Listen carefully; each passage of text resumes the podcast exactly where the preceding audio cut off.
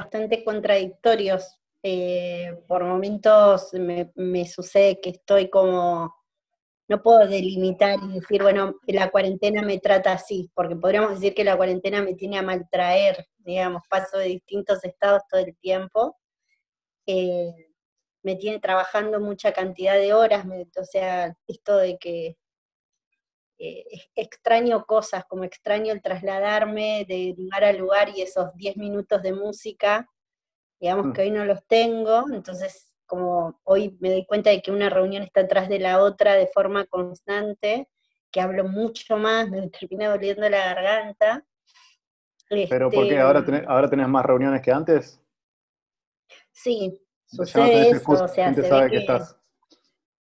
Claro, ¿viste? o sea, ahora solo queda acomodarlas nada más, pero eh, nada, hay que, hay que afrontarlas. Y después en cuanto al estado de, ánimo, es eso que te decía, que tiene que ver con que hay días que estoy bien, hay días que estoy mal, hay días que estoy triste, hay días que me da angustia, hay días como... Y, dándome lugar también a que eso suceda como, como, como no reprimiendo, ¿no? Ese, eso que va sucediendo, digamos, que calculo que nos pasa a todos. Por ahí no tengo como esa cosa de esa ansiedad de salir, ¿viste? esa, sensación de encierro, pero sí tengo paso por estos estadios todo el tiempo. ¿Y, qué, es lo que te angustia?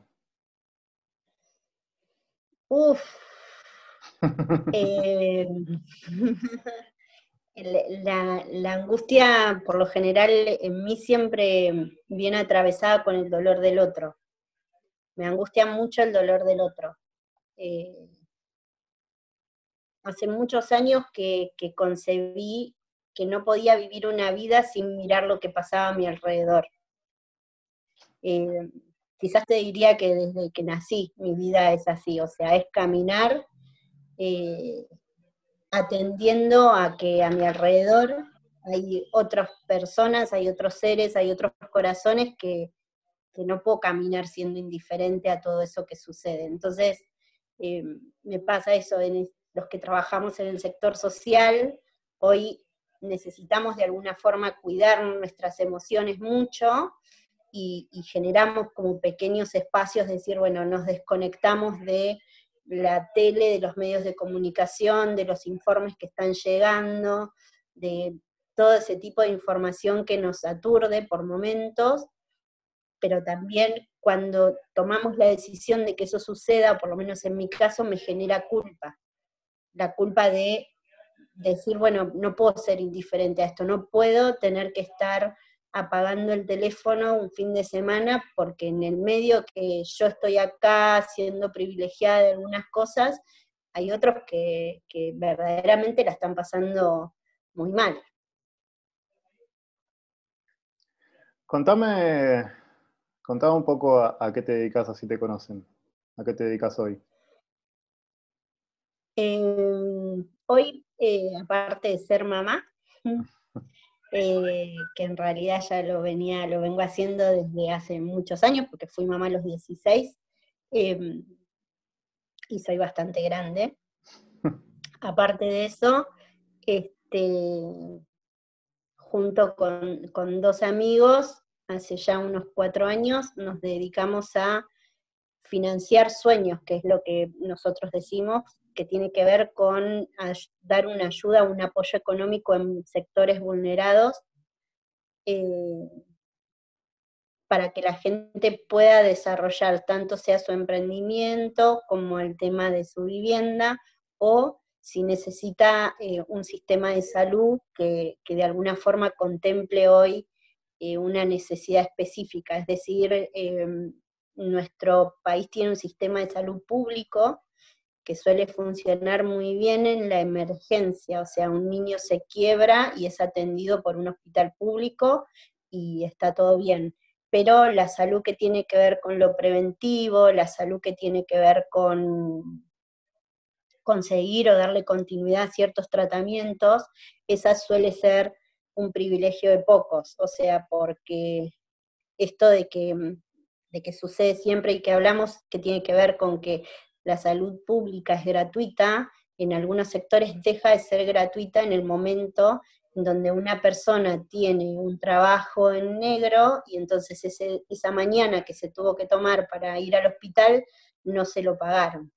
Para una empleada doméstica, ir a un hospital público con un, un turno eh, sacado con anticipación implica 600 pesos, 700 pesos, que es lo que pudo haber ganado en ese día o en esa jornada de trabajo. Entonces, mm, desde Semillas, que es el programa que, se crea hace cuatro años, lo que hacemos es dar crédito específicamente en, sectores vulnerables en donde eh, la gente necesita eh, un financiamiento para impulsar uno de sus sueños o potencializarlos, o bien la refacción de su vivienda, o bien atender un tema de salud. Me llama mucho la atención, eh, porque por lo general el, tema de los créditos es todo un tema en los barrios, hay, mucho, hay mucha usura cuando alguien necesita ir a pedir un, un, crédito, porque por lo general hay mucha gente que trabaja en negro, dicen que supuestamente el mercado funciona que entre a más riesgo, más interés, y hay toda como una, como una lógica ahí en las personas que, le dan créditos a las personas de los barrios. ¿Ustedes cómo, cómo, evalúan a alguien para otorgarle un, microcrédito? ¿Qué, herramientas tenés en los barrios? Eh, nosotros, una de las herramientas que tenemos es conocer a las personas. Em, la realidad es que el barrio tiene muchas opciones de crédito. ¿sí? O sea, y eso es real. Existen desde eh, el pariente que termina poniendo su tarjeta para financiar a media familia y le saca créditos a uno para zapatilla, el otro para la cocina, el otro para el equipo de música y así sucesivamente. Funciona como el que tiene la herramienta de financiación. Después también lo otro que funciona es que muchas este, prestadoras del servicio crediticio hoy vieron una beta comercial, entonces dan hasta X montos solo con DNI. Eh, y tenés pues los famosos prestamistas diarios usureros, que son quienes manejan tasas que son altísimas, o sea, te llevan a fundir prácticamente un negocio, son una visión, una ilusión óptica de ayuda a un emprendimiento es como tener un socio que no trabaja, que es lo que le decimos siempre a, los emprendedores nosotros. Pero básicamente nosotros usamos una herramienta que es nada más ni nada menos que conocer a las personas. Eh, es una herramienta súper específica que se llama técnicamente entrevista socioeconómica, pero es mucho tiempo compartido con esa persona, básicamente. Tiene que ver con pasar por tres reuniones previas a, obtener el crédito y a su vez después una entrevista individual donde nos adentramos por ahí en la historia de la familia, ¿no? Esto que tiene que ver, eh, a mí hace muchos años que viene como de alguna forma partiendo la cabeza la historia de las personas, desde muchos sentidos, digo, eh, la historia de la persona, su pasado, su familia, hacen a su conducta de hoy. Eh, y, poder mirar a alguien a los ojos y que esa persona te pueda contar su historia y que te pueda decir, mira, atravesé por esta situación, me metí en esta deuda y no pude salir porque me separé justo en ese momento y, mi expareja no me pasaba dinero. Eh, conocer a la persona es la clave que nosotros tenemos básicamente para poder eh, garantizar esa devolución del crédito y poder pensar si ese crédito es un crédito bien otorgado o no.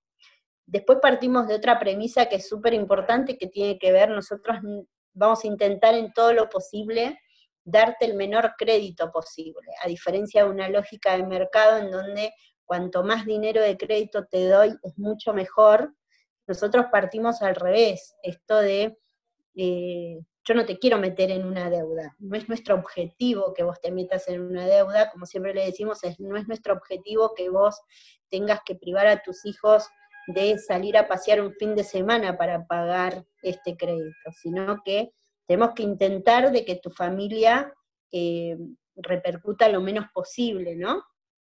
Y intentar que básicamente el crédito sea pagado por el emprendimiento. Nosotros trabajamos con una población donde su economía es mixta.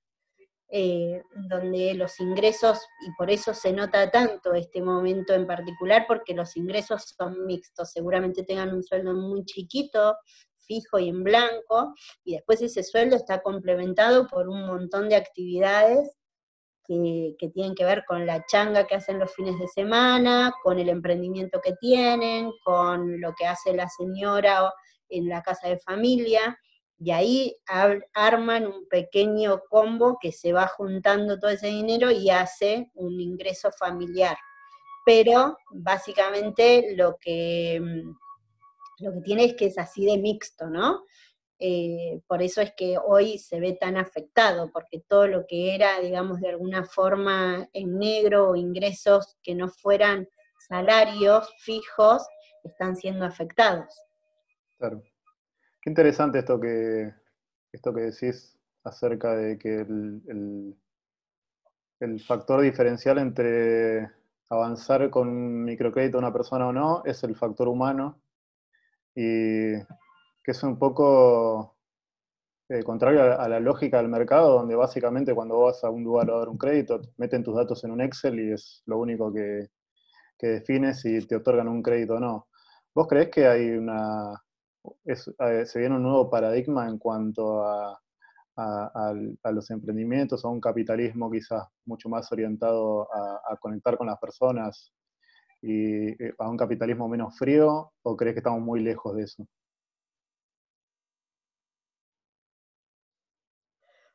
Ah, pero me estás poniendo en grandes problemas, Mati. este, a ver, justo ayer estaba hablando de este tema que tiene que ver con la utopía, ¿no? El hecho de eh, lo que mm, aquellos que hacemos trabajo social o que nos involucramos con ciertas prácticas necesitamos este sueño utópico de creer de que el mundo va a cambiar. Eh, yo creo que estoy aportando mi granito de arena, pero creo que no, somos dueños de ese poder. Em, creo que, estamos bastante lastimados como mundo, como sociedad, y, estamos bastante contaminados. Y, y, nos distraemos muy fáciles de algunas cosas. O sea, cualquier cosa que suceda en el mundo funciona para distraernos de las cosas que son como eh, más importantes para unos que para otros. Pero hace, hasta hace poquito, antes de que suceda todo este, este sanitario y esta emergencia que estamos viviendo hoy, las cosas que a las personas nos preocupaban tenían que ver con el agua, eh, nuestro hablar de la sustentabilidad desde nuestra tierra, desde este, este tipo de la contaminación, la huella de carbono, y muchísimas cosas que son súper importantes para hacer un cambio verdadero como, como sociedad y que, y que algunos modelos vayan cambiando. Y fue muy loco porque hace unos cuantos meses, en una charla que me tocó dar en un ámbito que, que, se vincula directamente con la sustentabilidad y con temas de medio ambiente, parecía como que la pobreza no era un problema de la población. No era algo que había que atender, porque la pobreza estaba ahí, nacimos con la pobreza. Eh, la sociedad acepta la pobreza como, como un problema y de otro, porque nadie se hace cargo, es responsable de esa pobreza, eh, y no nos preocupa tanto. Es muy loco, eh, yo le decía como en esta charla que, que di, eh, la pobreza nos tiene que sacar el aire como cuando se prendió fuego en el Amazonas. Y sin embargo, eso no sucede. Eh, nos asustamos de ver cómo está contaminado un mar, cosa que es súper importante. Pero no nos asusta pasar todos los días por, por el medio del barrio 31. No, no, no nos genera ese dolor, esa angustia tiene que ver porque no nos hacemos cargo nosotros de ser reproductores de pobreza. Y que no sé si eh, verdaderamente preocupa a alguien la pobreza para hacer un cambio de paradigma muy importante o si la pobreza es funcional a este sistema. Gran, eh, gran debate. Yo, mira, eh, también es un tema que hablé con mucha gente y mm, a mí, a mí, particularmente me pasa cada vez que veo un caso que conmueve a la gente que pasa en otro lado. Me acuerdo cuando se incendió la, la catedral de Notre Dame, que hubo un tema, que todo el mundo estaba súper conmovido por, por, lo que había pasado, porque, a ver, hay, algo objetivo que es verdad, que es, es, eh, algo histórico, es, como, es un patrimonio de la humanidad, y era lógico que mucha gente eh, se conmoviera con, ver esas imágenes, pero después te bajás del subte y ves un flaco durmiendo en un colchón al lado de un McDonald's mientras entra un montón de gente saliendo con sus combos y un montón de, gente laburando de Rappi, y mucha gente le pasa caminando al lado de esa persona, o, incluso cuando pasan los nenes pidiendo en el subte. Em, yo siento que la gente se... no, me, gusta pensar que, que la gente es apática. Creo que de alguna forma la, mucha gente se, blinda, de eso para poder continuar viviendo con, una vida mucho más cómoda, sin culpa.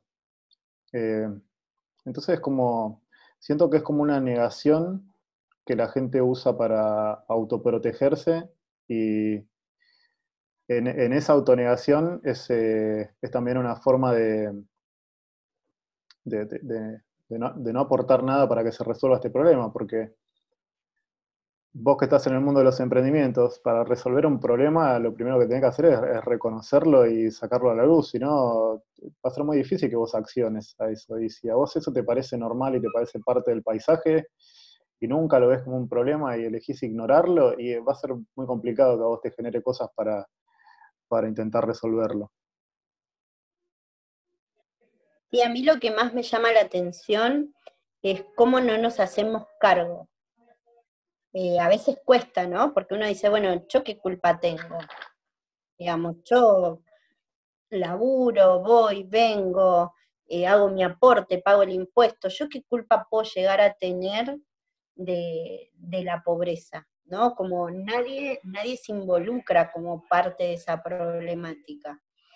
Y, a mí eso quizás es lo que más me, me genera como este shock, de decir, bueno, a ver, eh, yo no consumo un turismo que, contamine el mar, porque yo no voy nunca al mar de vacaciones. Y sin embargo, la contaminación de un mar me conmueve. Y, quizás pongo dinero para que una organización o apoyo una causa o reenvío un, mensaje o, posteo algo, una práctica sobre las colillas para cuidar el mar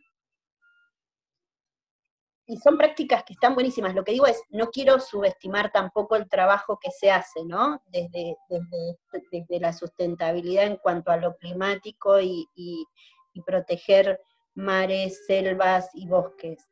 ¿Vos crees que hay sí, lo que me pasa es que siento que no existe la misma empatía ante una problemática. No nos hacemos cargo de que nosotros como ciudadanos somos responsables de esa pobreza también. Y uno dice, bueno, pero ¿en qué momento? ¿No? Porque la pregunta es, yo soy un simple ciudadano que va, cumple con su trabajo, vuelve y paga sus impuestos. No debería tener ninguna responsabilidad ahí. Y, hay que hurgar con un poquito más, ¿no? Y, ahí me, me, vuelve a pasar esto de encontrarme con las historias, que tiene que ver con, bueno, ok, pregúntate entonces, ¿quién hizo la remera que tenés puesta? y toma una decisión sobre ese consumo. Si vos sabés que esta remera que vos tenés puesta la hizo una empresa que le pagó a la costurera tres pesos en negro, sabe que de alguna forma tu conducta está siendo reproductora de pobreza. Que en el momento en que vos tenés que hacer un arreglo en tu casa y viene un albañil y vos lo primero que opinás es, che, este flaco se va a llevar en un día lo que yo gano en 15, sin tener en cuenta que el tipo está laburando en negro, que tiene un saber adquirido de años, que eh, no tiene una obra social, que su cuerpo eh, como, como instrumento de trabajo tiene una vida útil mucho más corta que la tuya, que todas las herramientas que trae, que la confianza que vos estás pagando en alguien que se mete en tu casa tienen un valor agregado que es infinito, y le estás regateando al tipo un presupuesto de mil o dos mil pesos, pero de golpe no tenés ningún problema en ir a una cena y gastarte dos lucas y media, mm. estás reproduciendo pobreza. Entonces, a veces cuesta tomar conciencia de cuál es nuestra responsabilidad en esa reproducción de pobreza. Y qué es lo que nosotros hacemos como sociedad y que no tiene que ver con un factor culpa, porque tampoco está bueno andar por la vida con culpa, pero sí el hecho de tomar conciencia que todos los actos que nosotros tomamos y que las decisiones principalmente hoy por hoy de nuestro consumo eh, son las que de alguna forma contribuyen a esa pobreza. Está bueno esto que decís de la, culpa. Eh, porque estoy de acuerdo con vos, no, debería ser eh, la principal motivación la culpa, sino más bien es asumir una responsabilidad, porque de cierta forma creo que moralmente tenemos obligaciones como sociedad. Y es simplemente quizás asumirlas de una vez por todas. De la misma forma que hoy separamos la basura eh, en dos tachos distintos, porque mucha gente entendió el, tema del cuidado del medio ambiente, también quizás deberíamos ver cómo contribuimos nosotros a este problema. ¿Qué, te pasa con la, con la empatía o la falta de empatía? Uf, la, entiendo. Em, creo que es un ejercicio que igual la empatía está teniendo hoy una prensa que no se puede creer. Entonces, como ya viste, es como que tuviste una, una discusión con alguien y ya alguien te dice, no sos empático. Entonces es como que tampoco es para que lo apliquemos en cualquier cosa, creo yo. Está un poco tergiversado, me parece, últimamente. Sí. Pero sí creo. pero aparte se usa en emprendimientos también, se usa. Claro, para todo qué es lo que significa ser empático, ¿no? A veces se confunde la empatía con la simpatía, creo. Este, y, empatía tiene que ver mucho con ponerse en el lugar del otro y que, eh,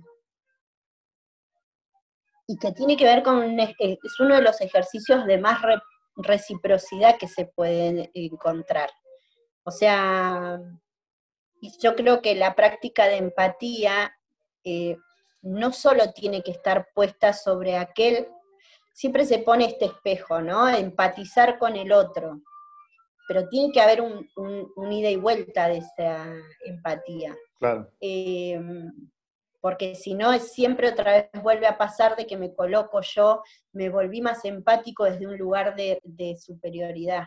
Entonces creo que tiene que haber una reciprocidad de empatías en el momento del diálogo. Ponerse en el lugar del otro implica... Eh, a mí me costó mucho, y ahora si querés podemos hablar un poco de los prejuicios, pero me costó mucho empatizar con lo que yo llamaba, bueno, llamo todavía, los chetos. Eh, y hay muchas cosas que hoy, que, yo quizás las vivía desde el lado, este, como, como, claro, si, si nació en cuna de oro, es la frase que usamos mucho eh, e-, en mi familia o en mi barrio o en las personas que conozco.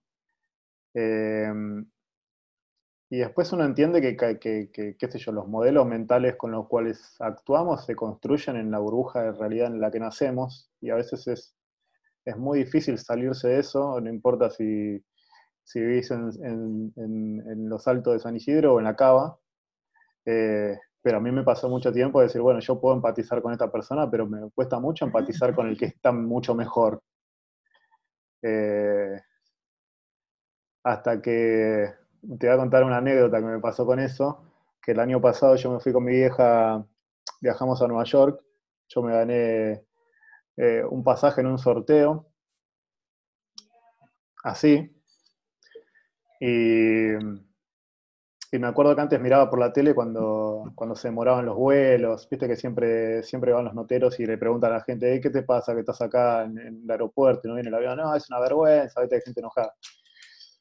Y yo siempre, o por lo menos durante muchos años, el, pensamiento que tenía era, ¿de qué te quejas? ¿De qué te quejas si estás viajando? Hasta que, hasta que, bueno, el año pasado viajamos a Nueva York con mi mamá y en el, vuelo de, vuelta, cuando veníamos para acá, se nos demoró ocho horas. Eh, y mi mamá, que, vivió toda la vida en el barrio, que, que laburó toda la vida de doméstica, ¿sabes cómo estaba las puteadas? estaba las reputeadas. y hay otro que veía, hubiese dicho, ¿de qué te quejas si estás viajando a Estados Unidos?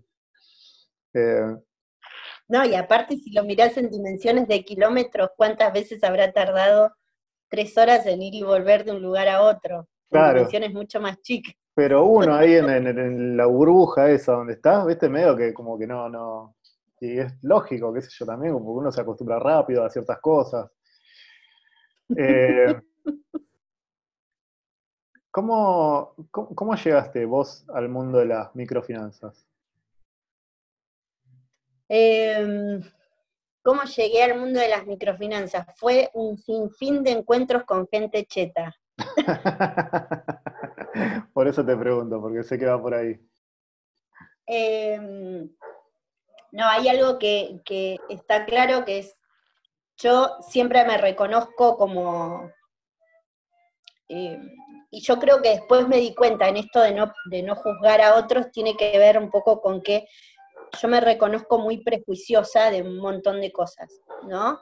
Entre esos tuve la construcción de muchos prejuicios que tenían que ver también con que el origen de los fondos de los ricos. Entonces yo siempre para mí era el que nació en cuna de oro y que a su vez tenía el padre que seguro era garca porque por eso tenía plata, porque no había otra forma de hacer dinero que no fuera garcando a otro.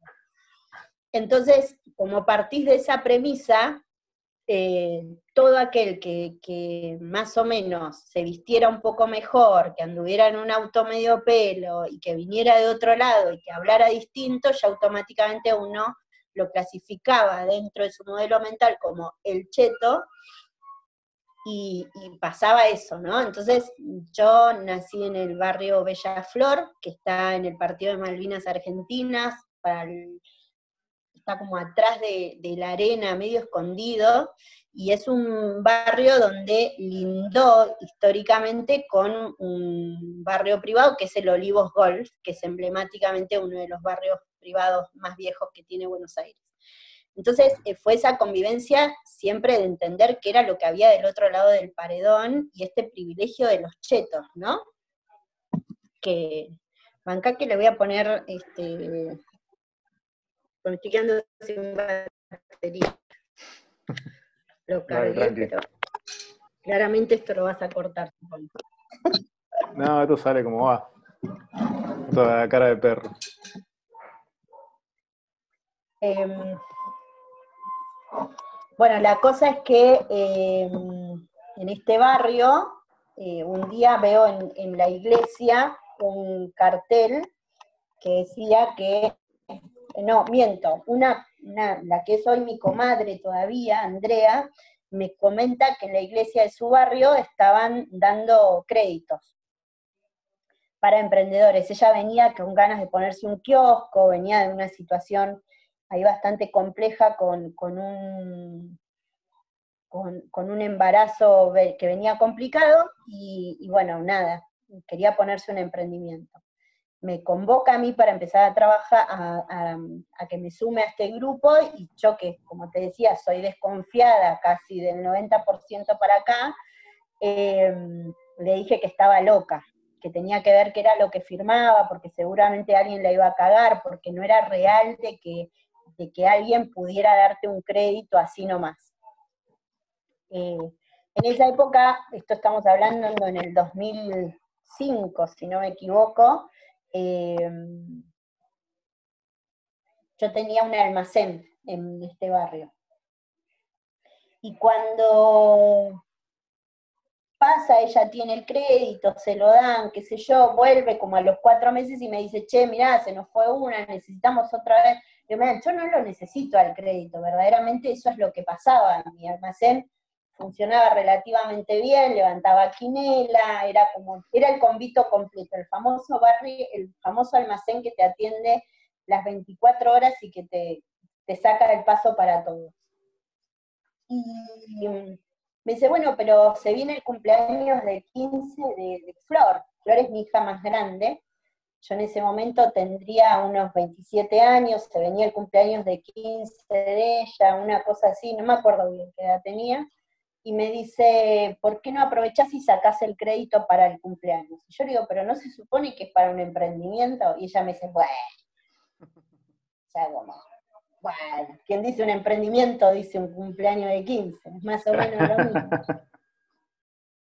Y entonces, em, yo en ese momento lo hablé con quien era mi pareja y en ese, en ese momento, y este, ella, eh, me dijo, bueno, pensémoslo, fíjate, este, y me metí en este, en este sistema de crédito era un sistema de crédito, ellos venían, te daban un crédito, vos ahorrabas y, lo ibas pagando. Ese primer crédito que yo recibo hice todo mal, o sea, invertir crédito en un DVD. No fui a la reunión que me había comprometido que tenía que ir cada 14 días y encima no pagué la cuota.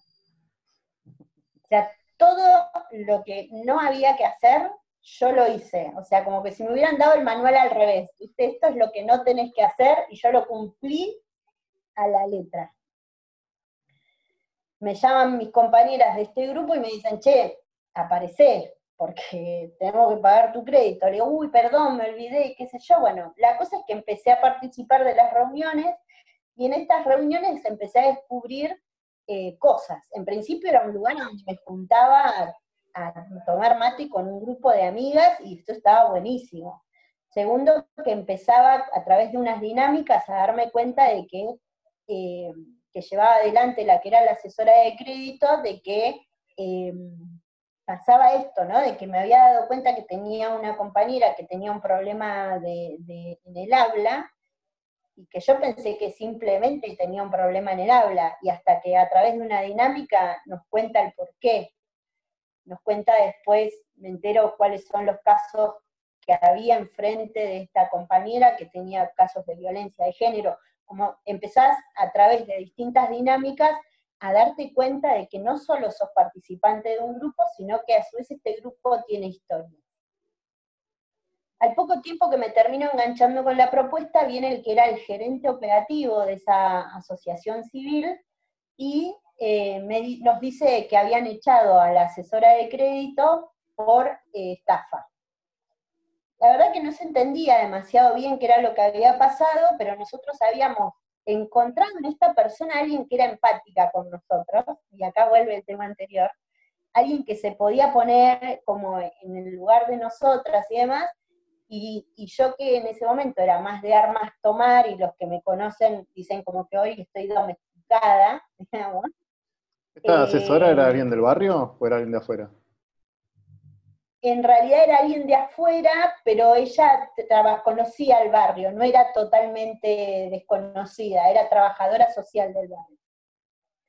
Entonces, eh, a nosotros, como dijimos, no, a ver, Gaby nunca pudo haber hecho esto, eh, y como en, en acto de protesta dijimos, listo, no te pagamos, no te vamos a pagar más discusión va, discusión viene, la característica que tenía este director operativo es que representaba para mí al cheto. Era el enemigo. era gringo, tenía el poder del dinero, venía con un auto cero kilómetro, tenía, representaba dentro del físico rol todo lo que yo había detestado todo este tiempo.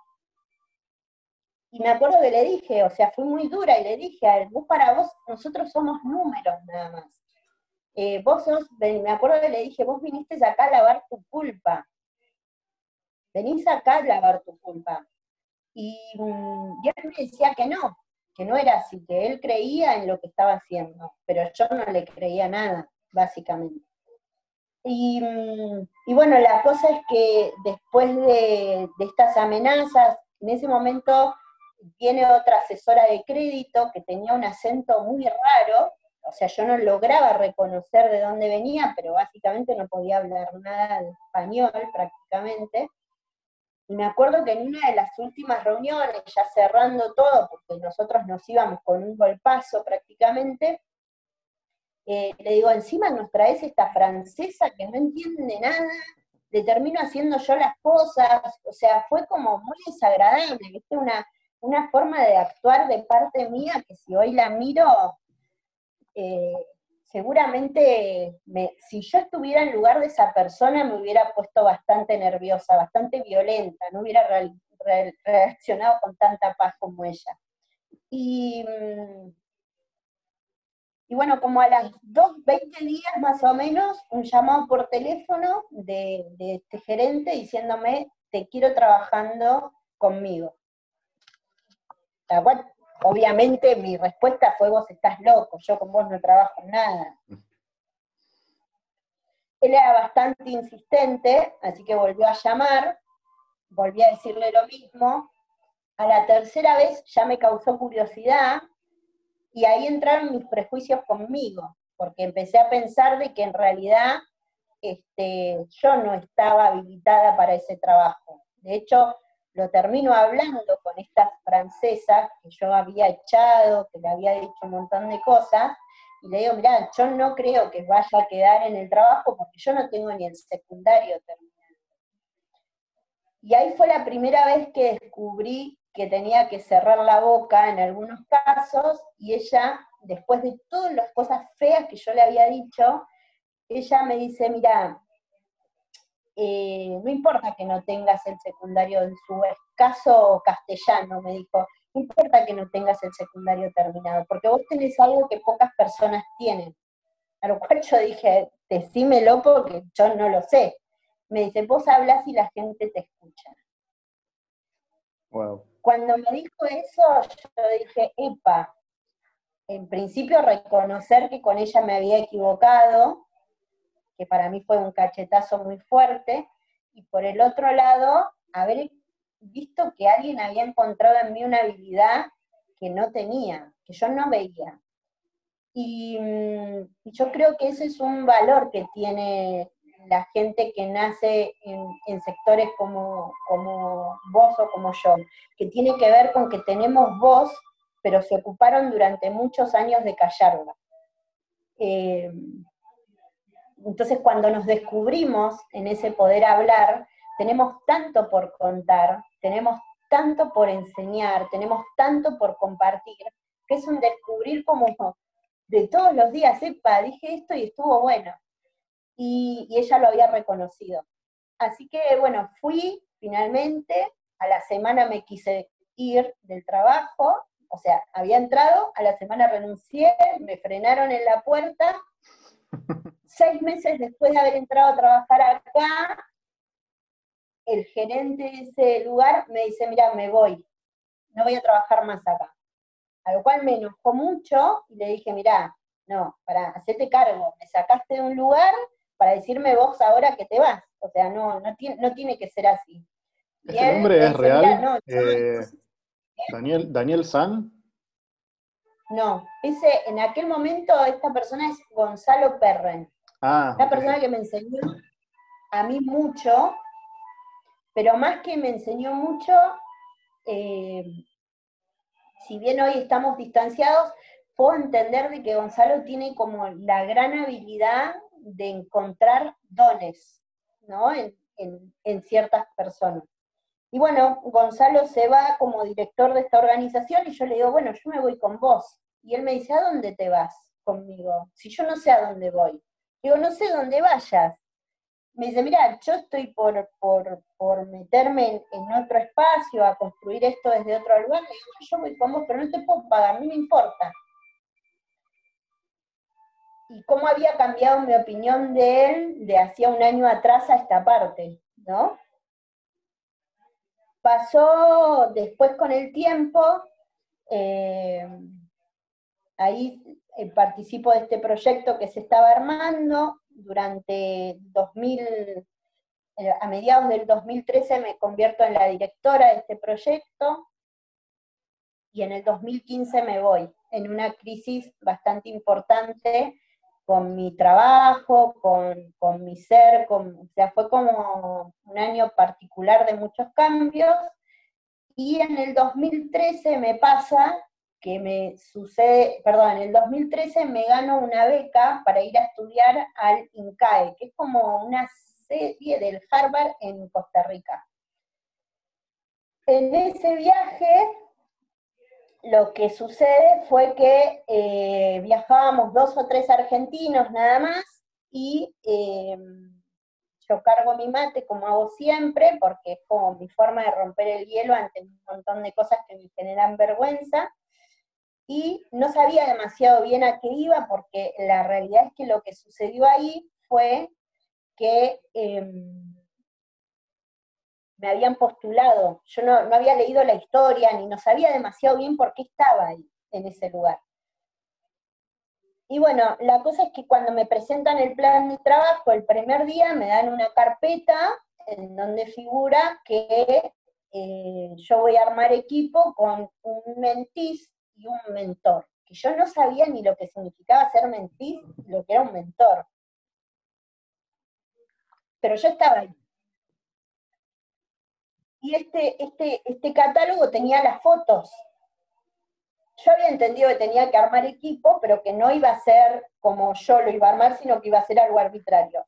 Entonces me puse a leer todos los perfiles y entre todas esas fotos veo un cheto, que era muy cheto, eh, rubio, con nombre de cheto, eh, y con una foto muy canchera.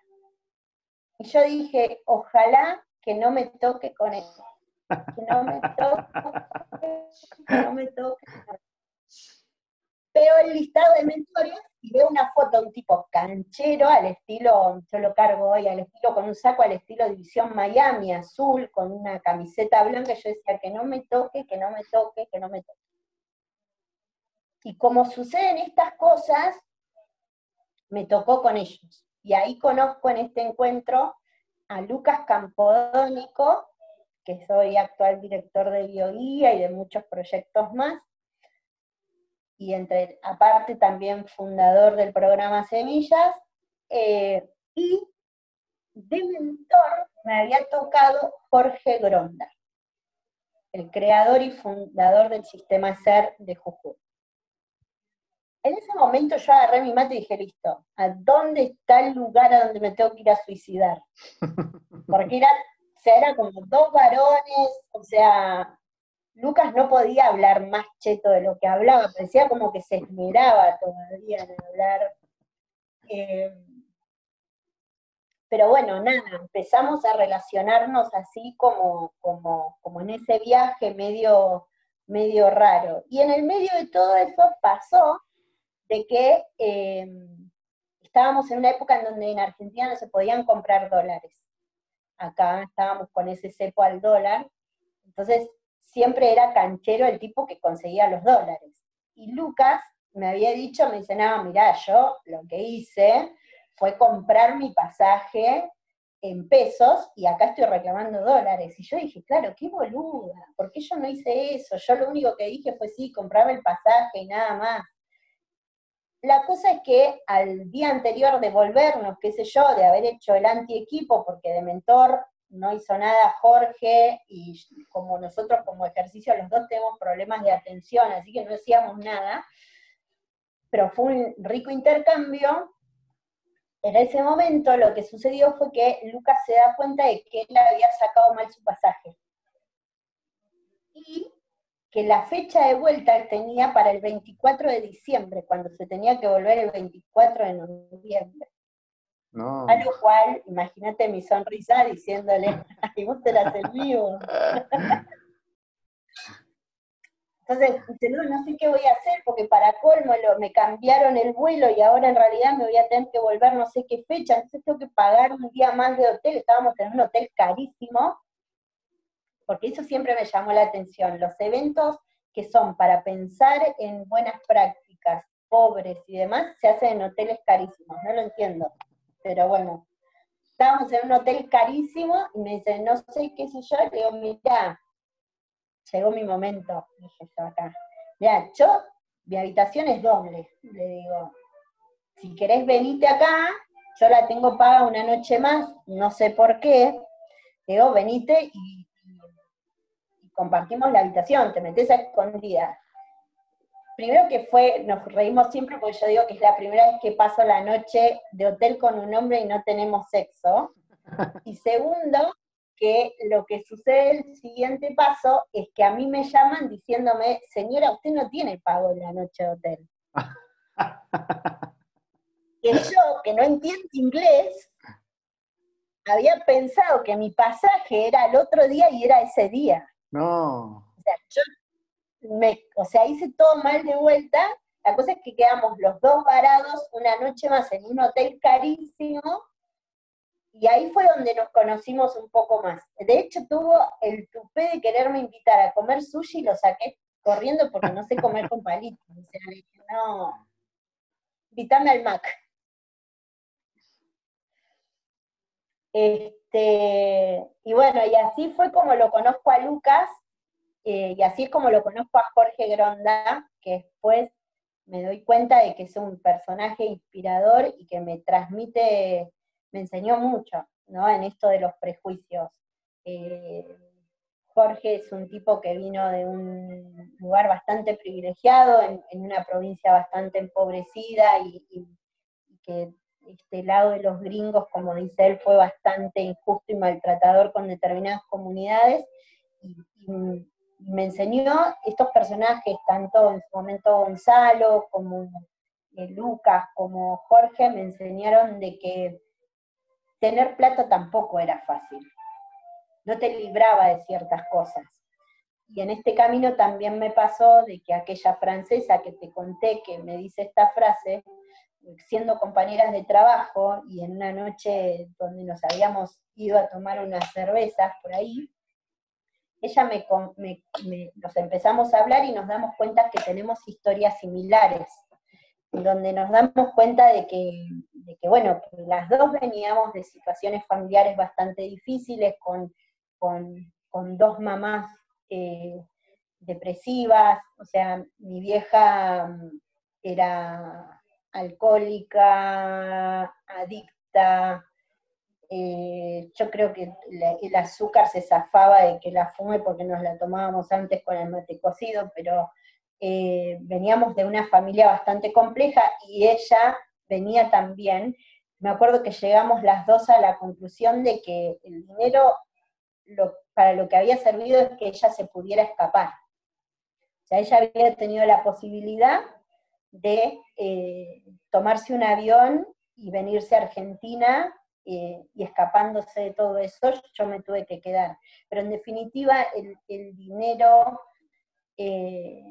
no te hace libre de las situaciones complejas de la vida, no te, no te genera esa aurea de, decir, bueno, me salgo de esto, ¿no? O sea, y, creo yo de que después todas las personas con las que yo me fui encontrando, que pertenecieron a otras clases sociales, distintas a la mía, lo que me enseñaron fue eso, como que ellos también tenían sus dolores, que también tenían sus tristezas, que también habían pasado por sus momentos de miseria, y que, que el dinero no había sido de mucha utilidad en ese, en ese dolor, porque el, a, a Sophie no, el dinero no curó el dolor que le había causado su mamá.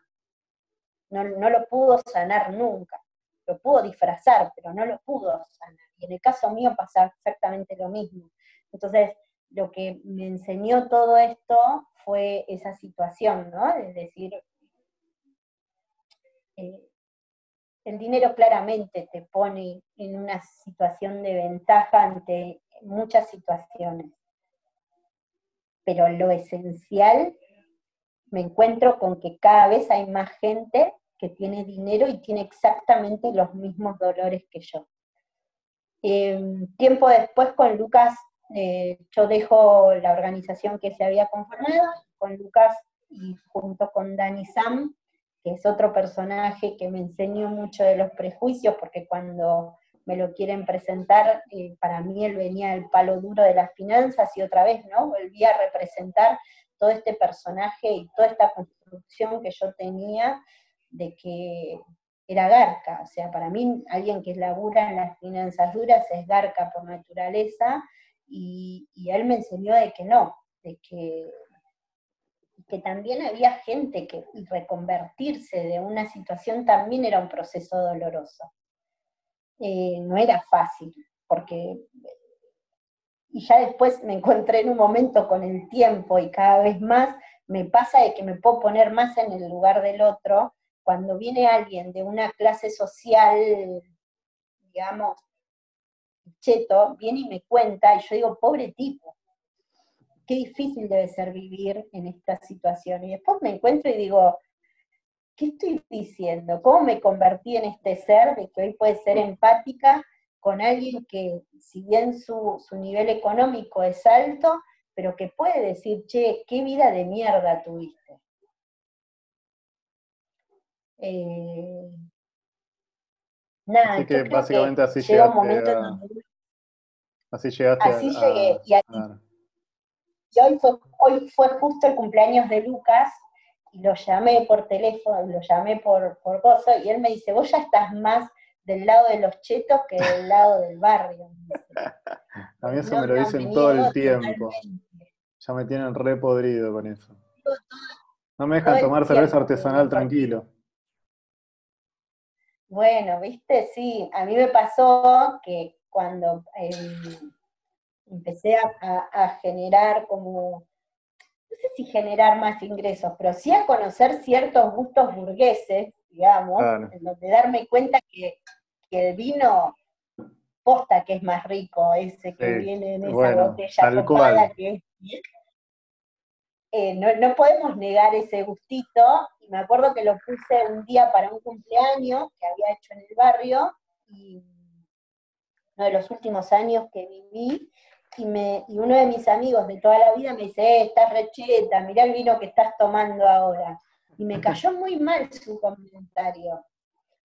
Me acuerdo que me enojó tanto que le di una respuesta bastante porra, pero creo que estaba buena, que fue, le dije, negro, callate y, y pensá que estoy eligiendo compartirlo con vos. O sea, como esto, ¿no? De decir, em, yo había empezado a conocer otras cosas. Había empezado a conocer un vino, había podido empezar a esto de pensar en, ir a comer a otro lado. bueno, el otro día justamente, no, no sé si te pasa lo mismo, pero justamente hablaba con una persona que cuando vos no tenés la posibilidad de acceder a ciertas cosas y por ende no las conoces, porque quizás ese peso extra que te puedes gastar en un vino, sabés que lo necesitas para otra cosa, entonces por ende nunca vas y te compras ese vino más caro nunca salís a comer afuera. Yo creo que una forma también de, de autoprotegerte es disfrazar eso que, que de cierta forma te tocó de una elección. Entonces decís, bueno, yo en realidad no me compro el vino caro porque eso es una cagada y es toda una mentira, y yo me compro este vino en cartón porque es mucho mejor. Eh, pero en realidad cuando de, cuando de repente vos, podés tener acceso a otras cosas y podés elegir, te das cuenta que, es, medio, es medio un autoengaño para, quizás para proteger el ego. No sé bien qué será. Pero, Igual creo que tiene que ver con un prejuicio también eso, ¿eh? que tiene que ver con que Em, a ver, vos fíjate que por ahí sucede con un vino, pero no sucede así con un par de zapatillas. O sea, yo he tenido momentos en donde me he gastado todo lo que ganaba en una semana en ese par de zapatillas que me gustaba y que eran las que usaban los chetos. Y sí, pero eso era sostener una imagen hacia la afuera, porque también es tonto, y ahí sí me pasa, de pensar de que dentro de que la pobreza es toda igual. No. Están para nosotros, digamos, están los pobres. Y están los pobres y los que están queriendo salir de pobres. Entonces hay como una segmentación dentro del sector. Y es muy loco porque, digo, a mí me ha pasado de, yo vivir al límite del asentamiento y que la gente de mi cuadra hablara del de enfrente como si fuera una frontera y eso pasaba exactamente igual. Exactamente igual. Estaba la otra cuadra de las casillas y nos referíamos como la villera. Claro, ahora, yo que vivía en ese límite, para el que vivía a 10 cuadras, era villera también. Y así sucesivamente. Entonces, se van sucediendo esas cosas y acceder al par de zapatillas que te gustaba, a la ropa que te gustaba, te corría, no era el villero de enfrente.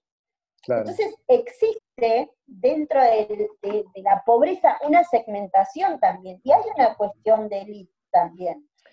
Y el tema es que quizás hay cosas que no se ven, que no son tangibles, entonces pierden el valor porque te sacan de ese estatus que vos tenés dentro del barrio.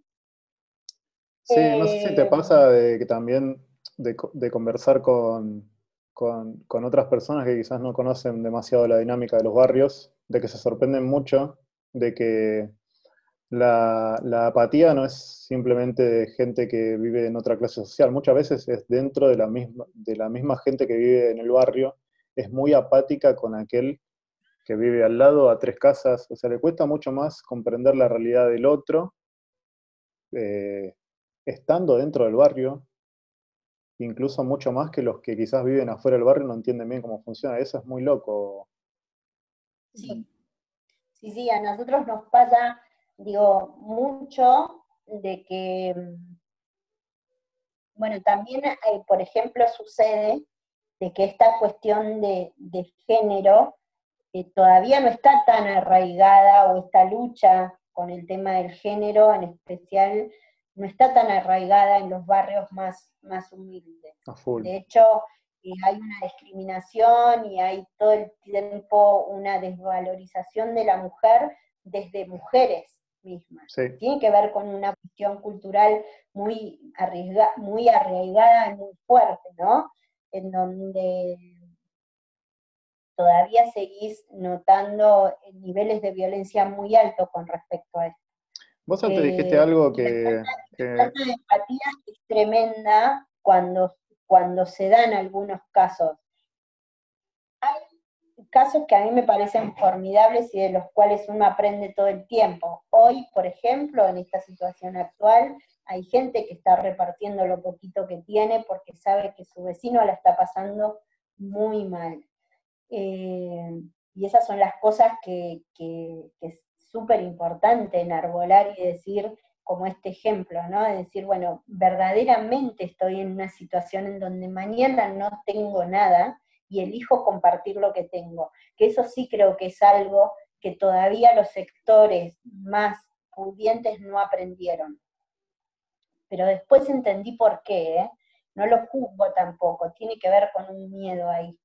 Pero en, en este sentido de que sí pasa de que hay muchas prácticas que, eh, no sé, me ha, me ha, pasado a mí de chica, siendo yo parte de, un grupo de personas, que mamás del colegio me miraran y me dijeran, pero ¿por qué esta piba viene toda despeinada? Seguramente la madre está durmiendo hasta cualquier hora. Mm. Y no conocían como mi historia. Eh, me pasaba mucho eso en el colegio, por ejemplo. Mi mamá era una mamá ausente de la escuela, eh, no iba a reuniones de padres, no, hacía nada de todo eso, y en realidad nadie preguntaba qué era lo que le pasaba a mi mamá, por qué no estaba yendo. Nadie se acercó nunca a decir, che, ¿qué es lo que está pasando? ¿Cuál es la situación? Entonces, Una pregunta. Verdaderamente esa, esa, ese proceso, igual también creo yo que tiene que ver con con esto de, tapar ¿no? mucho y de esconder mucho lo que sucede. Creo que hoy hay pequeños rasgos que eso están haciendo, que cambien eh, los grupos de mujeres que tienen que ver con, con que trabajan el tema de violencia de género, las gestoras de salud, como empezaron a hablar eh, de ciertas cosas, cuando eh, me encanta cuando dicen que están tomando cursos de coaching en el barrio, entonces como creo que de a poco se está empezando a trabajar y se está empezando a ver ciertos rasgos de esto, pero sí no es normal, ¿no? Y mm, Avanza mucho más lento en el barrio que en, la sociedad en su conjunto, porque de repente nosotros hoy vemos un montón de movimientos a favor de los derechos de la mujer, vemos a una mujer mucho más empoderada, pero ese movimiento en el barrio es una ola que va mucho más despacio. Sí, sí. Igual creo también de que va despacio porque es mayor la violencia, en el sentido de que, pero no hablo, hablo de es un contexto muy difícil. Hoy una de las cosas que decía yo que a mí me angustia y me produce mucha tristeza del momento que estamos viviendo es que después de mucho trabajo desde el programa, lo que nos damos cuenta es que hoy muchas mujeres tuvieron que volver con sus golpeadores, porque económicamente siguen dependiendo de eso. Y hay un, maltrato muy fuerte. Entonces, eh, el contexto hace que todo ese proceso sea mucho más lento. Eh, creo que sirve mucho cuando una mujer escucha a alguien que salió de una situación determinada. Eh, no es fácil, uno queda bastante lastimado. Y, creo yo de que básicamente en los, los, los barrios más vulnerables, lo que sucede es que se produce un entramado social que te atrapa y que cada vez que vos querés dar un pasito para adelante es el mismo que te vuelve a, retener, ya sea por un tema económico, sea por mandatos familiares, sea por, por esta sensación de quedarte solo. Eh, cuando yo salí del barrio, yo no sé si te pasó a vos, pero cuando yo salí del barrio eh, y me mudé, a mí me generó mucha tristeza y uno podía decir, bueno, pero ¿por qué te estás sola? si te estás... ¿Eh? ¿Te sentías sola? Me sentía como insegura. O sea, sentía como que de golpe tenía, no sé, tenía un jardín, tenía una piletita, tenía una quintita, y yo todo eso no lo tuve. Mi hija más chica conoció el pasto al año. O sea, nunca me voy a olvidar la imagen de ella tocando el pasto y mirándolo así, y ahí fue donde decidí irme, porque mi casa era una casa chorizo, multifamiliar, de esas que viven dos o tres familias en un mismo lugar, y era todo cemento, y, la realidad fue que fue eh, angustiante, o sea, por, decía, pero yo salgo a la calle y no encuentro a nadie, eh, me encontraba haciendo un recorrido a tomar el bondi en donde no me saludaba con gente, pero no porque no quisiera sociabilizar, porque no había gente. Eh, donde pedir fiado era imposible porque no conocía a nadie, donde decirle a alguien, che, mirá mi nena que me voy, era como una locura. Entonces, había, ahí me di cuenta de que yo en mi barrio tenía un entramado social que no tenía precio, digamos, ¿no? Esta cosa de, y esta sensación de, angustia, pero de verdad que en un momento dije, basta, no quiero estar acá. Eh, cuesta sí, mucho. Eso, eso quizás hay mucha gente que no lo entiende, que no lo entiende, eh, gente que, quizás no, que, habla desde una mirada más de afuera, sin, sin conocer bien cómo, es la dinámica, este, este entramado social que vos decís, es real, porque por lo general las familias también viven muy cerca la una de la otra. Eh, si necesitas que te cuiden los chicos, si necesitas favores, sabes que puedes contar con alguien y de repente cuando escucho a alguien que dice, bueno, si la pasan tan mal en el barrio, ¿por qué no se va? Y, no es tan sencillo, también porque hay, un tema muy cultural muy fuerte de que si que si vos te vas del barrio te vas a quedar solo y, vas a estar como a la deriva. me acuerdo que mi viejo cuando, cuando decidió que saliéramos del barrio, era, era un comentario bastante recurrente que le dijeran, ¿cómo te vas a ir de acá si no conoces a nadie, vas a estar solo? Y, y justo vos, vos me, me, contás que fue angustiante por momentos, entonces el, miedo es real. O sea, no, es algo tan sencillo como decir, bueno, me voy a la mierda.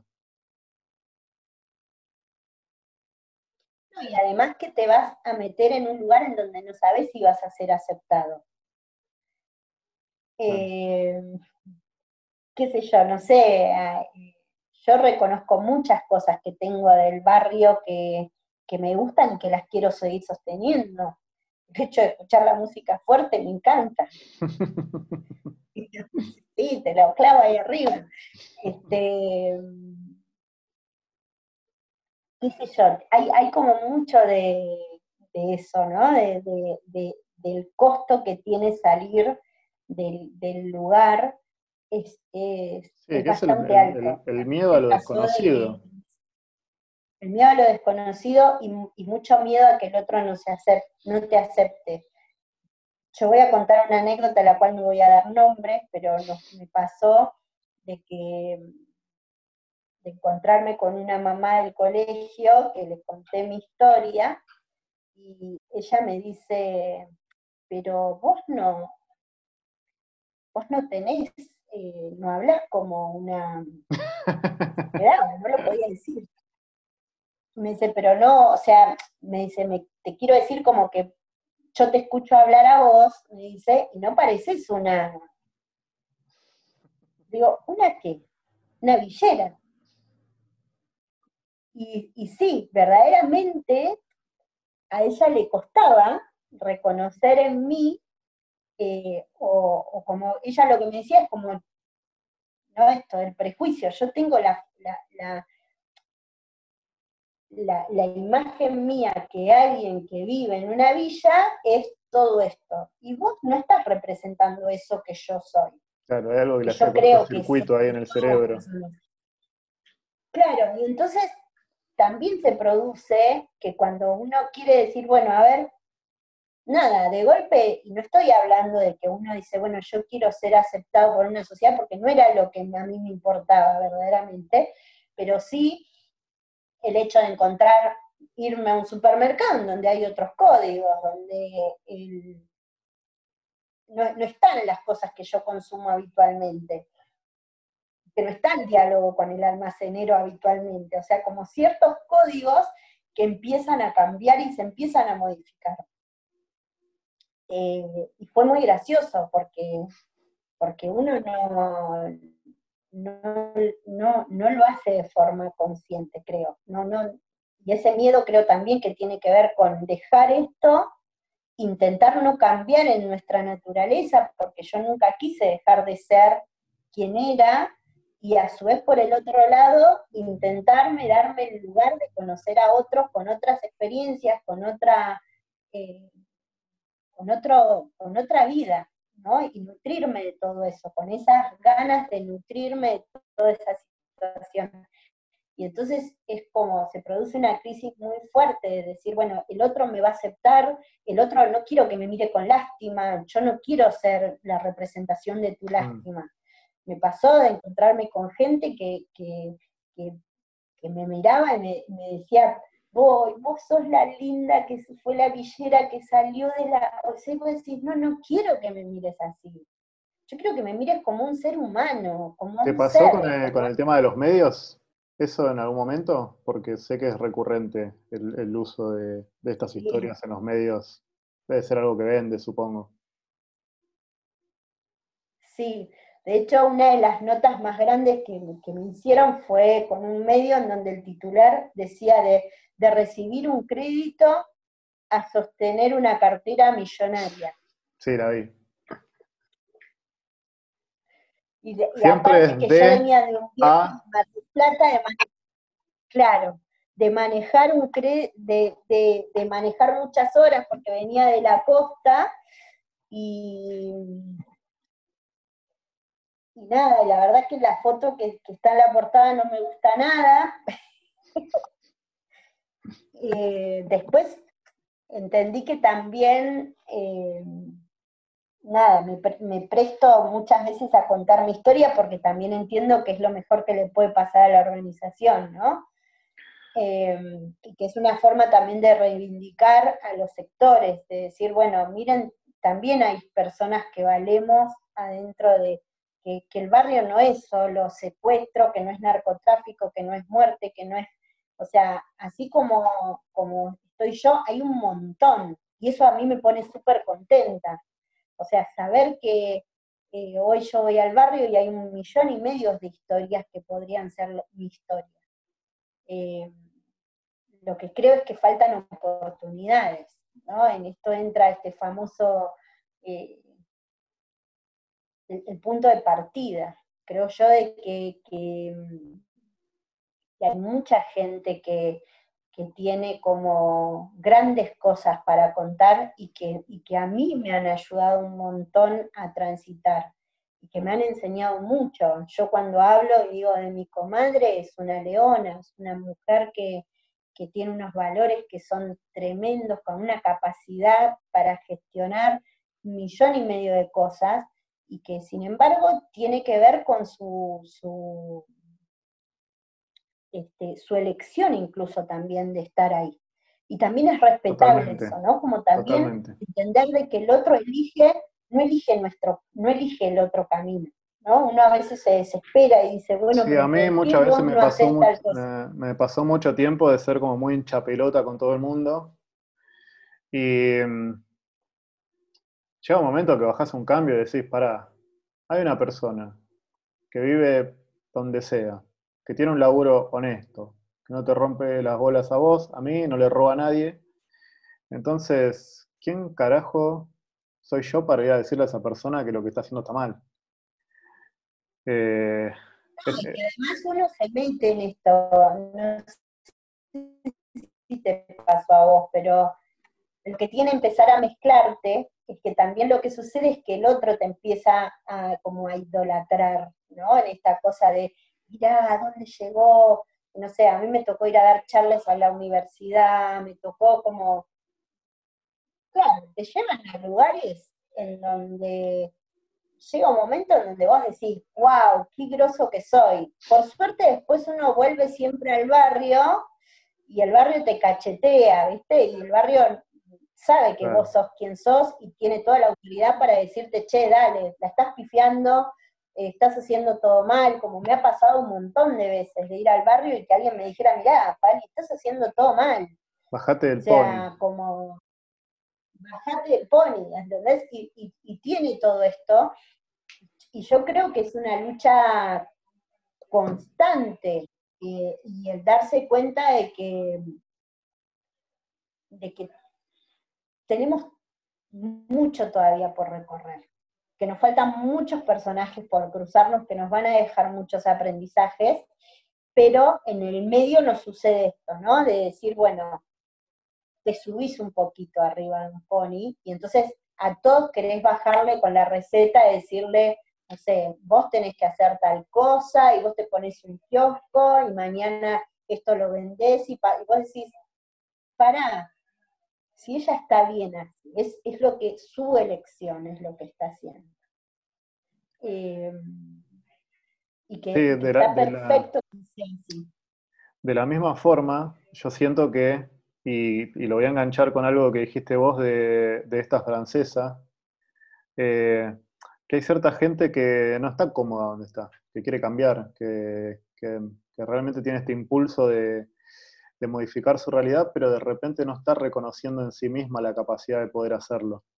Y eso no es una elección, eso me parece, me, parece una de las cosas más tristes quizás porque eh, gente con, mucho potencial para hacer cosas de repente se está, se está limitando por, por, cierto entorno, cierta cultura. Si lo saco del barrio, eh, se, podría hablar de los mandatos familiares también, por, darte otro ejemplo.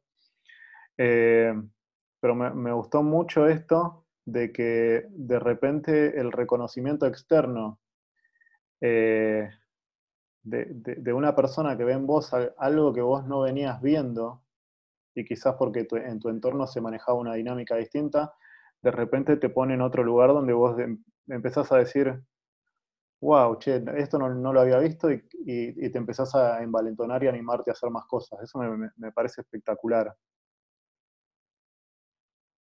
Sí, eh, yo creo que, mm, es el, tema de, de, la imposibilidad de seguir los sueños eh, trasciende las fronteras económicas. Mm. Eh, el año pasado tuve la posibilidad de compartir una charla donde se hablaba del tema de los miedos, ¿no? Y, me encontré con, con, un chico que decía, bueno, yo estoy trabajando en un trabajo que no me gusta, haciendo algo que no me gusta, X cantidad de horas que no me gustan, y lo estoy haciendo para poder juntar la plata suficiente para poder mañana hacer lo que me gusta. y, la realidad es que está buenísimo, porque claramente que hay algo que reconoce que no te gusta, ¿no? O sea, eso ya es como un paso gigantesco. Y, y mi pregunta en ese momento fue, ¿por qué no lo haces ahora? Y me decía, porque tengo miedo. Tengo miedo que si, que la guita no me alcance, tengo miedo a quedarme sin, sin, una obra social, tengo miedo de no llegar a pagar el alquiler. Y yo creo que hay una ventaja que por lo general los que nacimos en sectores vulnerables no reconocemos y es que nosotros no tenemos miedo. Entonces, podemos salir de ese punto de partida y decir, ¿qué nos puede pasar? ¿qué más nos puede pasar? O sea, ya eh, la sensación de quedarnos sin dinero es una sensación recurrente de todos los jueves, porque hasta el sábado que tu viejo cobra, todos los jueves te quedaste sin plata y sin plata para comer. Em, la sensación de perder la casa, la casa no es tuya. En cualquier momento vienen y te la levantan y tenés una amenaza de que el barrio se va a remover. La, salud, tu salud sobrevivió hasta ahora con los yuyos de la abuela. Entonces, hay algo que nosotros no tenemos, es miedo. El miedo lo empezás a tener en el momento en que tenés cosas que perder. Pero hasta ese momento, el día que nosotros nos reconocemos que ya esa situación de miedo no la tenés, saltar al vacío no tiene que ser un miedo, ya te animás a hacer lo que sea. Es mucho más para Yo creo que esa es una ventaja. Eso es una gran ventaja que tenemos nosotros. El miedo después se transforma, y, y fíjate estos miedos ¿no? que aparecen, que es ser aceptado en otro lado, o sea, como esa situación, pero vos ya no tenés miedo. El miedo que tiene alguien de una clase media, que es apostar en un emprendimiento o esto, ¿no? De generar un colchón para que el día de mañana vos no te falte, nosotros no lo tenemos. Entonces el momento de cumplir tus sueños es ahora. Porque la realidad es que el pobre no tiene espacio para ahorrar y generar ese colchón. No, es ahora. Y lanzate al vacío en ese sueño. Y lanzate a crear.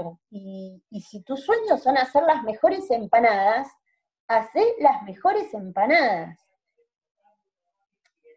Que no es necesario soñar en grande también. O sea, porque uno siempre dice, ¡guau! La historia de, de, de Matías, la historia de Dani, la historia de Pali. Pero ¿y qué pasa con ese que soñó con tener un almacén y lo cumplió? ¿Sabes cuántos sueños hay de ese estilo y lo cumplieron? Un montón. O sea, los sueños no tienen que ver con grandes cosas. Sueños tienen que ver con eso chiquito.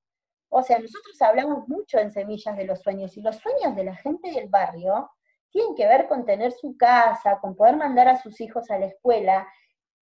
Imagine, o sea, imaginémonos lo importante que es la educación en este contexto, que alguien lo vivencia como un sueño utópico y que lucha todos los días por eso. ¿Cómo está devastado ese derecho? A la educación que hoy es un sueño de, de personas. Entonces, claramente que, que, que hay algo que yo siempre digo, que a vos te pueden cortar todo, te pueden cortar la luz, te pueden cortar el gas, te pueden, te pueden llevar la casa, te pueden, tu marido te puede cagar a palos, todo te puede pasar. pero no puedes dejar de soñar. No se puede. No, nadie te puede impedir eso. Y la construcción, la felicidad es una construcción que se hace día a día y que depende mucho de nuestra imaginación. A mí me pasaba cuando era chica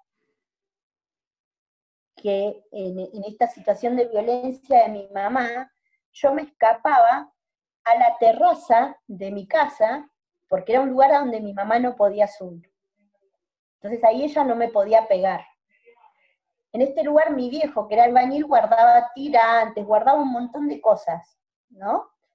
Y, y, en estos tirantes, los que somos hijos de albañiles, saben de que quedan restos de cemento mm. que se forman con cosas. Y para mí, eran grandes, era un espacio muy grande de oasis de soñar. Y yo soñaba con que tenía un negocio en ese momento. Y soñaba con que vendía galletitas. Y entonces estas pequeñas porciones de, de material se convertían en mis galletitas. Y vos me decís, Pali, ¿vos tuviste una infancia feliz? No quiero volver a la infancia, pero fui feliz o sea, porque tuve todos esos oasis que los niños lo tienen muy en claro, que generarse estos oasis o estas historias paralelas y vivir en un mundo de felicidad. Entonces, yo creo que la felicidad es una construcción. Y es una construcción que si uno le entra, le entra, le entra, en un momento se hace en realidad y dejan de ser sueños. Entonces, mientras este famoso poema de Galeano de Sueñan las pulgas con comprarse un perro, yo creo que es real. Creo que todos nosotros tenemos ese sueño. Y a mí me, eso me, encontrarme que mi felicidad era una construcción y que era responsabilidad mía, y que eh, en los peores momentos incluso yo podía ser feliz porque no tenía miedo, eh, fue como haber ganado una batalla.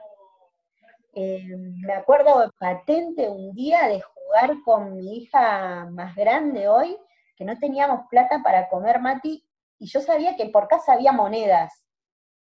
Y entonces empezamos a jugar al poliladron, y la cosa es que ella me tenía que robar las monedas. Y juntamos en esos robos que inventamos, en ese juego que inventamos, eh, encontramos lo que hoy es equivalente a 50 pesos. Y ya estaba, para un paquete de fideos y queso tirábamos. Y eso fue, ese es uno de los momentos más felices que yo tengo con mi hija. No, no, y no está atado un recuerdo triste, está todo un momento de, haberme divertido mucho con ella jugando ese juego. Eh, yo por eso digo que la felicidad es una construcción y al otro no hay que tenerle miedo. Nosotros no podemos tenerle miedo a ciertas cosas. Me fui de mambo. No, hermoso, hermoso lo que decís. Y, te agrego que yo, a mí me gusta hacer la distinción entre felicidad, porque creo que la felicidad la encontrás llamando a, tu hermano, a, un amigo, tomando unos mates con alguien. Eh, pero hay una sensación única que es la realización de haber llegado a un lugar que en algún momento te pareció imposible. Grande o chico, para vos era un sueño flayero, que, que, lo soñaste muchas, muchas noches antes de ir a dormir y de repente estás ahí. Y, siento que realmente vale la pena ir detrás de esa sensación y creo que también se retroalimenta con lo que es la felicidad, porque uno puede mirar hacia atrás también y sentirse orgulloso, ¿no? Y eso, y, eso creo que es impagable, sentirse orgulloso de haber, eh, de haber tenido o, el coraje, o haberse atrevido, o haberse animado a hacer ciertas cosas. Me parece que eso es, es, algo invaluable. Yo eso es que no lo vivencié nunca. Eh, a mí no me pasó. Yo creo que soy un error en la Matrix. Eh, yo no, no, nunca, nunca quise ser lo que soy. No, no fui corriendo atrás de un sueño. Eh, no, no, no lo puedo vivenciar desde ese lugar. No, no tengo como ese lugar. Sí, hoy me recuerdo de chicas jugando a ser banquera, pero porque me gustaba la sensación, viste, del sello arriba.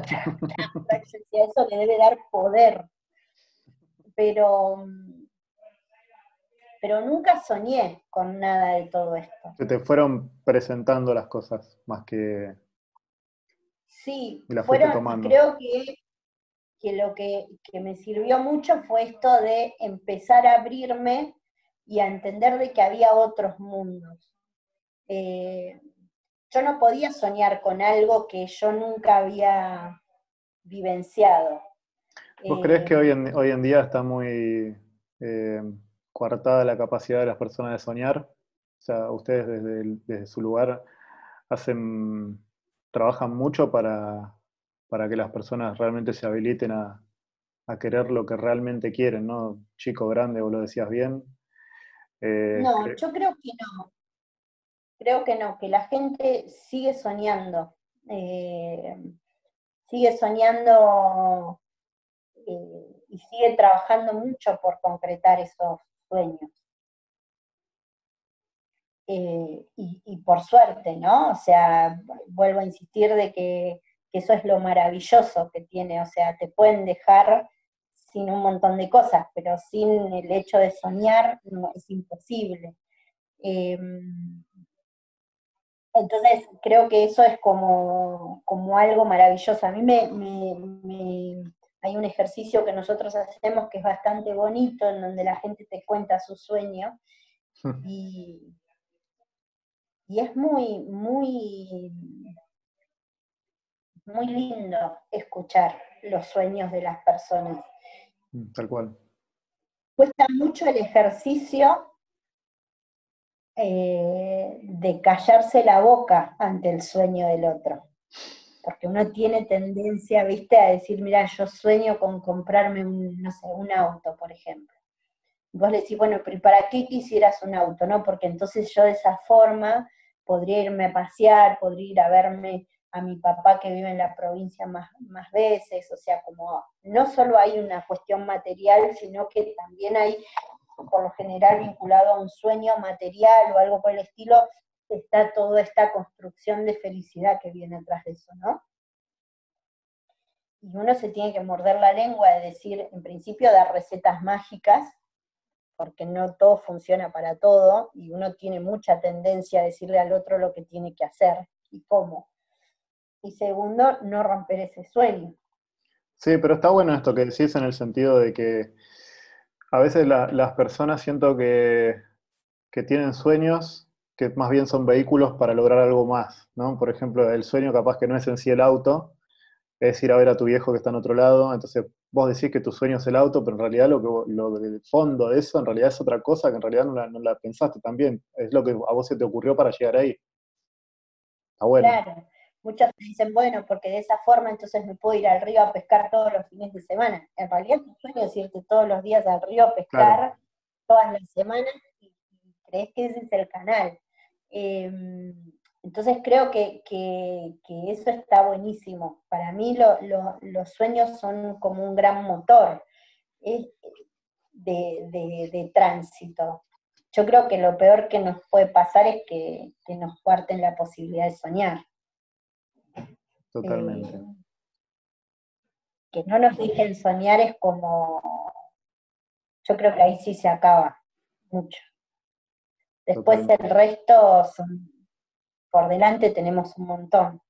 Eh, y cada sueño es, mágico, ya sea desde la felicidad de abrazar a, a, un hijo porque soñó toda la vida con tener un hijo, como la posibilidad de este, de comprarse un celular, o de comprarle el celular a los hijos, de comprar las compus. Todos vemos muchos sueños vinculados a, los, a los hijos. Eh, y eso me genera mucha esperanza también. Eh, porque hablan de un niño que, va a ser un poco más feliz, digamos, ¿no? Porque habla de una persona que, que, está atenta a las necesidades de su hijo, a mí igual tengo todo un rollo con eso y me, me pasa, pasa eso. Creo yo que mayormente nuestro rol sí tiene que ver con que el sueño tiene que ver con algo más. O sea, cuando uno se siente realizado, cuando uno se siente satisfecho con la vida que siente, que lleva adelante, es posible que sus hijos sean receptores de esa felicidad. Totalmente. Hace poco nos me pasó a mí de tener que dar una charla, en donde en esa charla yo comento la situación que viví con mi mamá. Eh, la charla decía esto, ¿no? Como yo a, la edad de cuatro años em, recibí todos los, empecé a recibir los golpes de mi vieja, empecé a darme cuenta de la violencia, empecé a no, no querer estar. Lo que yo no entendía en ese momento era que la persona que a mí me tenía que cuidar de todo el exterior era la persona que más me lastimaba.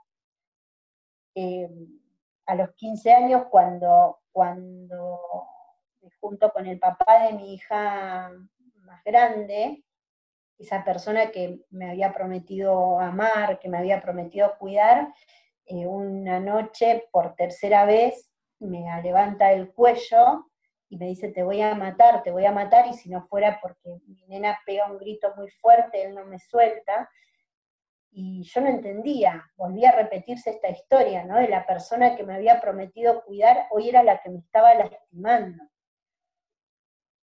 Mati me llevó 30 años darme cuenta de que mi vieja descargaba en mí su no poder haber ido a la escuela, eh, vivir en un matrimonio que no quería, eh, no haber podido estudiar, no haber podido realizarse ella como mujer. Del papá de Flor tenían que ver con su papá alcohólico, con su carrera que no había podido terminar, con su inseguridad como varón, de todo lo que a él lo habían lastimado en su construcción de rol. Entonces, darnos cuenta tiene que ver con eso, tiene que ver con que una persona que vive, aunque sea de forma limitada económicamente, pero que puede realizarse de forma feliz y puede transitar por una vida de forma satisfecha, es posible que no reproduzca eso en su familia siguiente.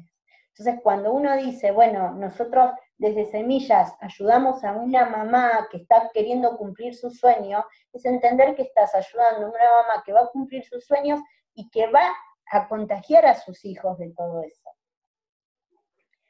Y, yo creo que ahí es donde uno le encuentra el valor. Exactamente. Em, pero una persona que, y, y, esto se traspola, vuelve a pasar lo mismo, ¿eh? digo, esto traspasa el, el, tema económico. Una persona que no es feliz, es imposible que dé felicidad. Una persona que no se realiza como, como ser en lo que quiera, en lo que su corazón le diga, es imposible que habilite a eso a otro, a ser, a los seres siguientes. Bueno, el otro día hablaba con una chica también que, hizo una charla como esta y, ella me contó que, bueno, vivió una situación complicada y de repente cambió, ya decidió salir y cambiar su realidad. Y ella me dijo una frase muy linda que era, de, repente, eh, yo encendí la luz de mi casa cuando llegaba. Y y de repente mamá ya no llegaba enojada, ya no llegaba triste, y me di cuenta que eso repercutía un montón en la vida de mis, de, mis hijos, me, contaba esta persona. Y, y, ese, y es el efecto, eso te decía, ¿no? De, el verdadero derrame, ¿no? no solamente en lo económico, sino de, de, cuando las personas se, animan, cuando van para adelante y cuando de repente empiezan a descubrirse, descubrir en sí mismas eh, su, propio potencial. Me río porque esta persona eh, participaba en muchas reuniones de coaching y, ella decía que odiaba que le digan que tenía potencial y de repente un día se dio cuenta de que, de que tenía potencial y después cuando, cuando logró avanzar se dio cuenta de todo lo que, lo que generaba en, su propia familia. Y, y, lo, recuerda como una de las cosas más lindas de haber hecho el proceso este. Eh, Pali, no te quiero robar más tiempo. Eh, estuvo hermoso. Eh, tuve, un déjà vu como la vez que, que mencionémoslo, que nos, presentó a Pablo Simón, que me acuerdo en su momento me dijo, tenés que conocer a Pari, tenés que conocer a Pari, andar a hablar con ella. Y, y, ahora charlando con vos un rato, otra vez vuelvo a sentir lo mismo que, o más incluso, que, la vez aquella que charlamos. Y, nada, un poco la idea era que, que, esto que me pasa a mí hablando con, gente como vos le, le, pueda pasar también a más gente. Y contaste muchas cosas que estuvieron buenísimas, así que, que nada, te, te súper agradezco por este tiempo. No, nada, gracias a vos, Mati, y, nada, no, sé qué surge de todo esto, pero como esta cosa de, sentirme que estoy sentada en el living de tu casa y estamos tomando mate, genera como, como cosas súper bonitas, digamos, ¿no? Y que, que algo que te dije cuando también nos juntamos fue, es lindo encontrarse con alguien que cuando le digo, che, sentí todo esto, me diga, a mí me pasó lo mismo. Tal cual. Es como, eh, está buenísimo. Así que nada, te agradezco a vos, te agradezco a vos por haber pensado en, esto. Eh, bueno, ojalá que, sirva, digamos, que contagie. Va a servir, va a servir. Así que nada, que, sea leve todo el trabajo que tenés en esta cuarentena. Cuídate, mucho. Y, y, seguramente nos volvemos a cruzar. Dale, nos volvemos a hablar y nada, mucha suerte en este proyecto nuevo. Eh, estoy para lo que necesites. Eh, nada, y gracias por, por haberme dado el privilegio de conocerte.